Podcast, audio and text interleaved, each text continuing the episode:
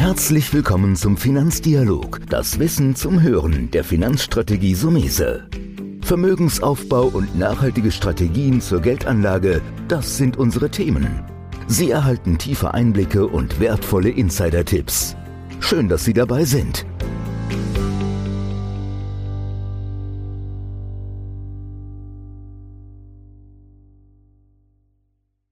Wissen in der Anwendung, so heißt die heutige Folge. Dazu habe ich mir eingeladen als Interviewpartner Achim Dengel, Gründer und Geschäftsführer von Cape Insight, eine Internet-Informationsplattform für Finanzen, die sich tagtäglich mit dem Thema Information, Nachrichten auseinandersetzt. Erstmal herzlichen Dank, Herr Dengel, dass Sie heute mit dabei sind. Ja, vielen herzlichen Dank für die Einladung, Herr Mesa. Freut mich ja sehr, dass ich dabei sein darf. Ja, Information ist ein gigantisches Thema. Da hatten wir uns ja schon mal ausgetauscht und du kannst gar nicht oft genug, glaube ich, über dieses Thema sich informieren. Fangen wir vielleicht nochmal mit so einer Frage an. Wie findet ein Anleger gute und neutrale Informationen aus Ihrer Sicht? Ja, also neutrale Information ist kein einfaches Thema, weil Informationen ja meistens von irgendjemandem geschrieben werden, der eine gewisse Affinität zu etwas hat oder auch nicht. Was man ja merkt, wenn man heute die Zeitung aufschlägt. Deswegen ist, glaube ich, neutral ganz schwieriges Thema, aber man kriegt eine gewisse, gewisse objektive Meinung, wenn man sich verschiedene Informationsquellen zu Gemüte führt. Also wenn man sich einfach aus verschiedenen Informationsquellen Texte und Artikel durchliest, was für die objektive Betrachtung von, von Themen halt extrem notwendig ist. Macht man ja auch, wenn man etwas anderes kauft als Finanzprodukte, wenn man sich ein Auto oder, oder ein Haus oder ein Fahrrad kauft auf jeden Fall etwas, was ein bisschen teurer ist als äh, ein Orangensaft oder eine Coca-Cola am Automaten. Und so ist es halt auch bei den Finanzprodukten. Dafür haben wir im Prinzip eine Vielfalt von Themenauswahlen, die wir bereitstellen, die wir Links, die wir zur Verfügung stellen, um auf andere Seiten auch Referenzen lesen zu können, was ja der entscheidende Vorteil ist für jemanden, der sagt, ich möchte mich gerne allumfassend und transparent über ein Thema informieren.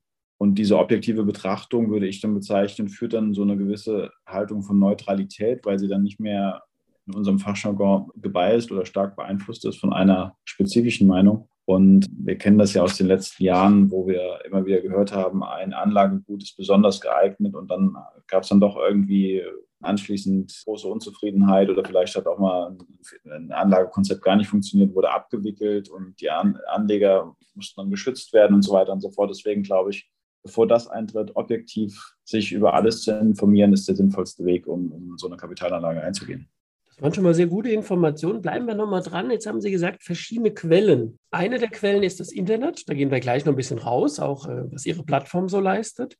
Äh, ja. Sehen Sie auch noch diese alten Quellen? Ich bin ja noch ein Typ, der so die FAZ-Wirtschaftsteil liest und diverse Print-Abos noch hat. Ist es so, dass man sagt, nee, du findest eigentlich alles im Netz aus Ihrer Sicht? Oder sagen Sie, naja, manchmal ist es auch nur eine, klassische Magazin, Wirtschaftsmagazin oder eine Zeitung vielleicht die bessere Ergänzung oder überhaupt eine Ergänzung? Naja, man muss so ein bisschen den Adressaten einschätzen. Also ich glaube, die Printmagazine haben ihre Daseinsberechtigung in jedem Fall. Sie sind halt ganz anders geschrieben. Ne? Also jetzt, jetzt gerade haben Sie ja FAZ angesprochen oder von mir ist auch eine Süddeutsche mit ihrem Wirtschaftsteil. Auch eine Zeit hat ja äh, durchaus verschiedene Themen, die sie, die sie anguckt. Der interessante Part, ohne irgendwelche Werbung zu machen, ich habe mit keinem Vertrag, das Thema ist einfach, dass zum Schluss der Schreiber, der Redakteur für, eine, für ein Printmagazin oder für eine Printzeitschrift sich viel mehr Zeit nehmen kann für den Artikel.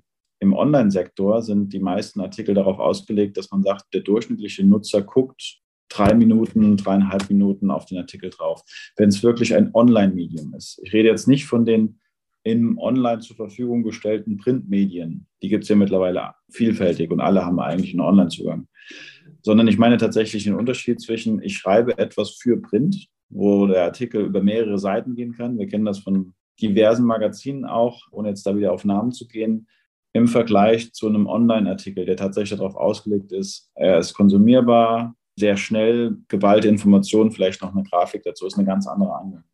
Mhm. Ja, das ist vielleicht ein guter Hinweis, die Schnelllebigkeit, so eine Wirtschaftsnachricht, die oft über einen Ticker läuft, im Netz beispielsweise. Also auch meine Erkenntnis, dass ich wenn du wirklich Hintergrundinformationen, und die sind ja natürlich für eine Anlageentscheidung, wenn man sich beispielsweise ein Depot baut, unheimlich wichtig, dann hast du mehr Research, wenn man es mal im großen Begriff macht, oder Hintergrundinformationen mit längeren, größeren Artikeln. Worauf sollte man besonders achten? Gibt es noch etwas, wo ich sage, jetzt hier, ähm, Sie haben ja schon so ein bisschen angeschrieben, immer überlegen, wer der, wer der, der Schreiber ist oder der Redakteur oder aus welcher Ecke es kommt. Weil du hast ja heute so ein bisschen das Problem, dass du manchmal nicht mehr weißt, was eine Werbeanzeige ist und was ein, vielleicht ein Artikel ist. Sehen Sie das auch so? Ja, obwohl, also der Gesetzgeber hat ja gerade bei den Fonds relativ stark reglementiert, dass eine Werbung für ein Produkt nicht möglich ist. Ne? Also muss man sich keine großen Gedanken machen. Also gerade was Investmentfonds angeht, wenn es jetzt an die Anleger geht, die sich mit den ersten Themen beschäftigen im Fondsbereich, ein offener Investmentfonds unterliegt extremen Regularien. Das bedeutet zum Schluss, dass der Kunde sich schon sicher sein kann, dass die Übervorteilung nicht in einem Artikel drinstehen darf. Was ich glaube, was man einfach sehen muss, ist, ob ein Thema, zu dem es zu dem geschrieben wird, sehr positiv oder sehr negativ gesehen werden kann. Nehmen wir mal an, wir würden über Türklinken sprechen. Ja? Also sind Türklinken ein Investment. Und die einen, die Türklinken herstellen, würden natürlich sagen, wir stellen keine Türklinken her, wenn es nicht für uns im Fokus ein Investment wäre. Äh, jemand anders kann sagen, ich brauche gar keine Türklinken mehr, weil die Türen öffnen sich selbst, ich habe nur noch Schiebetüren, also Automatiktüren. So, und ob der Nutzen, also ob das dann ein schlechtes oder gutes Investment ist, ist dann eher eine makroökonomische Sicht, ne, wie sich Trends entwickeln auf den Märkten. Das kann einem aber solide keiner wirklich beantworten. Also, dass es keine Pferdekutschen auf den Straßen geben wird, ist relativ klar. Aber es kann ihm keiner solide beantworten, ob wir jetzt in den nächsten fünf Jahren ausschließlich nur noch Elektroautos sehen und keine Tankstellen mehr da sein werden. Also je nachdem, wie der Trend jetzt gerade ist, eine mögliche Tendenz. Aber tatsächlich würde ich sagen, ich würde nicht darauf verwetten der Elektromotorhersteller oder der Elektroautohersteller wird hieb und stichfest beweisen wollen, dass das Einzige, was für die Zukunft zählt, definitiv der Elektromotor ist.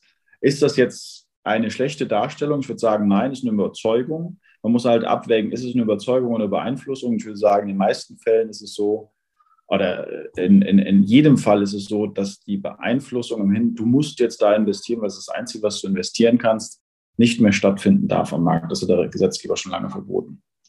Und äh, wenn ich jetzt irgendwelche Produkte oder Broschüren mir von Marktteilnehmern anschaue, die gehen alle zum Schluss durch Compliance-Anfragen. Also da ist keiner mehr dabei, der äh, völlig frei äh, in den, in den Orbit schreiben kann, das ist jetzt das beste Investment, was es gibt. Das Einzige, was du tun sollst für all dein Geld, das gibt es alles nicht mehr. Von daher, glaube ich, hat der Gesetzgeber schon viel dafür getan, dass zu einer gewissen Neutralität führt. Ne? Und dann mit Disclaimern und Co. Also von daher, ich bin ja sehr überzeugt von Investmentfonds von A bis Z merkt man ja auch äh, und sieht man ja auf der Plattform. Ich glaube, das Investmentfonds-Thema bei den offenen Investmentfonds halt das am besten regulierte und geschützte Produkt, das es am Markt gibt. Ja, das ist doch ein guter Hinweis, das wir sagen. Bei den anderen, sage ich jetzt mal, die wir jetzt auch nicht groß vertiefen wollen in dem Moment, sei es Aktien oder irgendwelche heißen Kryptowährungen, Tipps, gilt, glaube ich, das, und das ist so mein Fazit so eben ein bisschen aus Ihren Worten, dass du immer die Frage musst, welche Perspektive nimmst du selbst ein bei der Information? Und welche Motivation oder Interesse hat das Gegenüber, der dir die Information liefert. Nochmal so abgerundet. Das ja. ist ja so ein Spannungsfeld. Jetzt hatten wir auch schon ein bisschen den Hinweis. Sie haben ja mit Cap Insight ein Wissenstool geschaffen, mhm. welches anfangs sehr stark von Experten nur genutzt mhm. wurde, jetzt aber auch seit einiger Zeit Privatanlegern offen steht. Vielleicht noch mal ein paar Informationen, welchen Vorteil, Nutzen ich als Anleger finde, wenn ich bei Cap Insight mich registriere?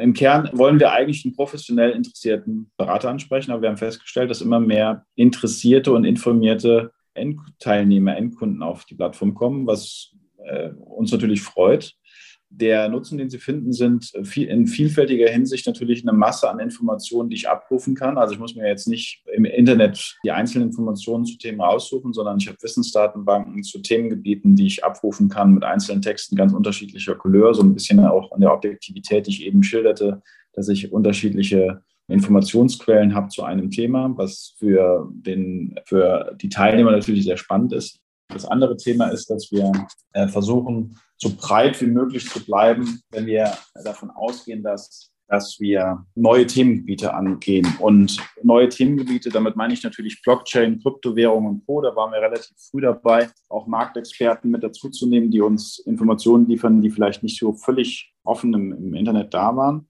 Und das hat dazu geführt, dass sich viele auch mit diesem Thema beschäftigten auf unserer Seite weil die Redakteure und die Interviews, Podcasts und Videos, die wir dazu machen, mannigfaltig waren. Und das hat ein, ein breites Publikum angesprochen.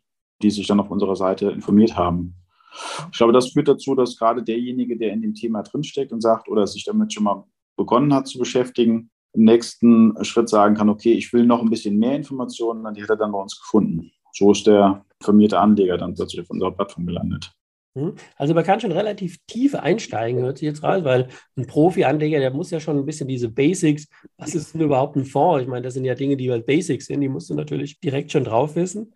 Genau. Ähm, finde interessant, dass Sie auch Möglichkeiten geben, nicht nur Einblick als Inhalte, sondern auch gerade Interviews sind ja eine sehr schöne, was wir auch gerade machen, den Austausch ja. an Informationen von zwei Personen, ein Mehrwert. Seid ihr auch schon im Bereich so ein bisschen Video unterwegs?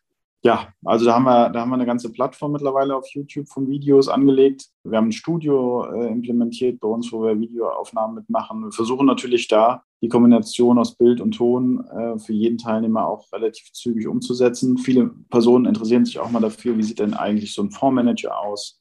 Wie sieht denn ein Volkswirt aus? Wie sieht ein Chefanleger aus? Was sind die äh, Needs von Finanzberatern? Was macht eine Vermögensverwaltung? Das sind alles Themen, die wir auch dann per Video abarbeiten und äh, die auch gut konsumiert werden. Auf YouTube kann man dann, das ist unser Kanal, den wir, also Cap Insight auf YouTube, den, den man äh, sich anschauen kann, äh, den wir sehr hochfrequent spielen. Ja, natürlich werden wir unten unter den Show Notes, also sprich die Besprechung zu Anmoderation, die schriftliche für diesen Podcast, auch einen Link reingeben zu Cape Insight, dass der ein oder andere Hörer sich da entsprechend einfach mal einloggen soll, sich selbst ein Bild machen kann. Ja. Gibt es jetzt noch sowas, vielleicht so ein bisschen ein Fazit, Herr Dengel, wo Sie sagen, das ist, wenn ich rund um das Thema Information denke, so ein No-Go, wo man vielleicht sagt, okay, darauf sollte ich als Privatanleger achten oder das sollte ich gar nicht machen. Stichwort, was ich vorhin vielleicht angedeutet habe, so gehypte Informationen. Was könnten Sie da noch uns zurufen?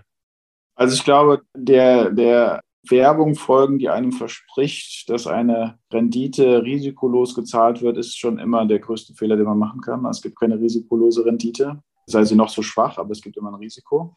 Und diese, diese ganzen Themen sollte man immer unterschiedlich beleuchten. Jetzt gibt es den Teilnehmer, und das sind die, die Sie bei uns auf der Plattform jetzt immer mehr finden, die sich selbst informieren wollen und dann vielleicht zu einem Berater gehen, wo wir eigentlich jedem empfehlen, konsultieren Sie zum Schluss einen Berater. Das ist nämlich, glaube ich, die Hauptsache. Konsultieren Sie einen Experten, der mit Ihnen nochmal über die Anlage spricht. Ob das jetzt jemand ist, der Sie insgesamt berät oder ob er ein Honorar dafür nimmt. Äh, es geht zum Schluss, sich eine Meinung zu holen von jemandem, der lange im Metier ist und sich mit Vorkenntnis äh, mit diesen Themen zu beschäftigen, kann ich nur raten. Und es gibt wirklich ausgezeichnete Experten am Markt. Sie sind ja einer von denen, die ähm, sich tagtäglich mit der Materie beschäftigen und wenn man sich neu in so ein Thema stürzt und eigentlich den ganzen Tag was anderes macht, weil sein Hauptberuf im, im Handwerk liegt oder im Ingenieurwesen oder in der Juristerei, dann sollte man auf jeden Fall mal jemanden befragen, der mit Finanzen den ganzen Tag zu tun hat. Denn unter all diesen Medien ist es immer schwer, auch den Bottom-up-Ansatz für einen selbst zu finden.